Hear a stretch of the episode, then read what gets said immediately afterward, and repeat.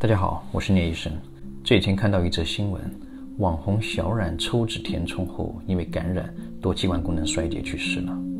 这个事情让我很难受，对我们所有人，包括医生和求美者，都是一个警示，那就是安全，永远永远是第一位。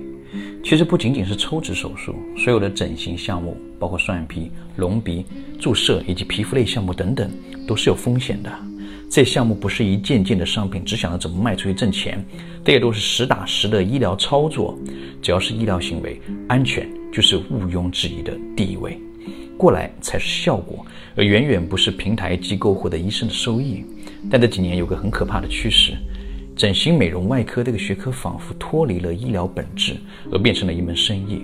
许多医疗机构越来越多的弱化安全，而越来越多的夸大效果。似乎医美不太需要强调医，只需要在意美。借着这个机会，我想再次谈谈医疗安全这个问题。手术的安全不仅仅是手术台上的安全，还包括手术前后的一系列环节。在医学上，这叫做围手术期。今天我们就梳理一遍围手术期应该注意的几个环节。首先，术前的沟通面诊是非常的必要的，你必须与你的主刀医生直接见面沟通，最好能有充足的时间，让你把自己的诉求和担心都说清楚，同时也要让主刀医生当面分析判断你的身体条件。在面诊的过程中，你需要关心四点：一是医生的专业度。二是医生的审美，三是要了解手术能达到的效果，四是手术的局限和风险，最后一点尤其重要。现在不少的机构习惯性的弱化了术前风险谈话这一步骤，甚至什么都不说就直接让求美者签字。但你要知道，你有权利去了解与手术相关的所有的风险，医生也有义务向你客观而全面的告知这些负面的信息。如果医生不说，你就追问；如果避而不答，你就走人吧。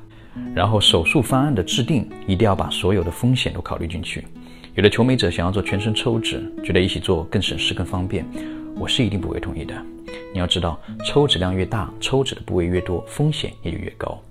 每一次抽脂的部位不要超过三个，其中腰腹和大腿的环膝不能一起做，手臂和小腿的抽脂也不能放在一起。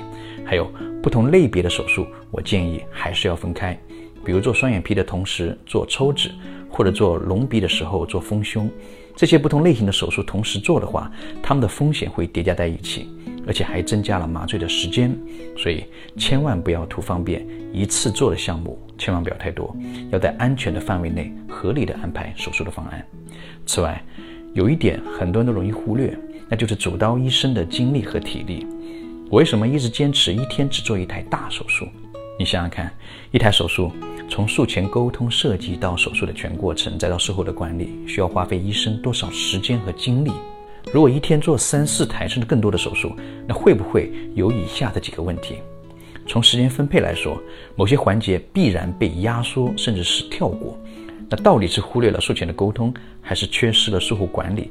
还是说，为了所谓的效率，为了图快，手术就马马虎虎的做了，甚至直接交给助手而自己去做下一台呢？毕竟后面还有好几台等着呢。那如果没有缩减时间，一台台做下去，最后那几台又能有多好的精力和体力呢？还能不能继续高强度、集中注意力的精益求精呢？最后还有一点，不是手术做完手套一脱就完事了，整个围手术期都与主刀医生有关系。出了医疗问题，医生就是第一责任人。有多少意外就是因为术后管理中的疏忽大意而导致的，这些都是血的教训。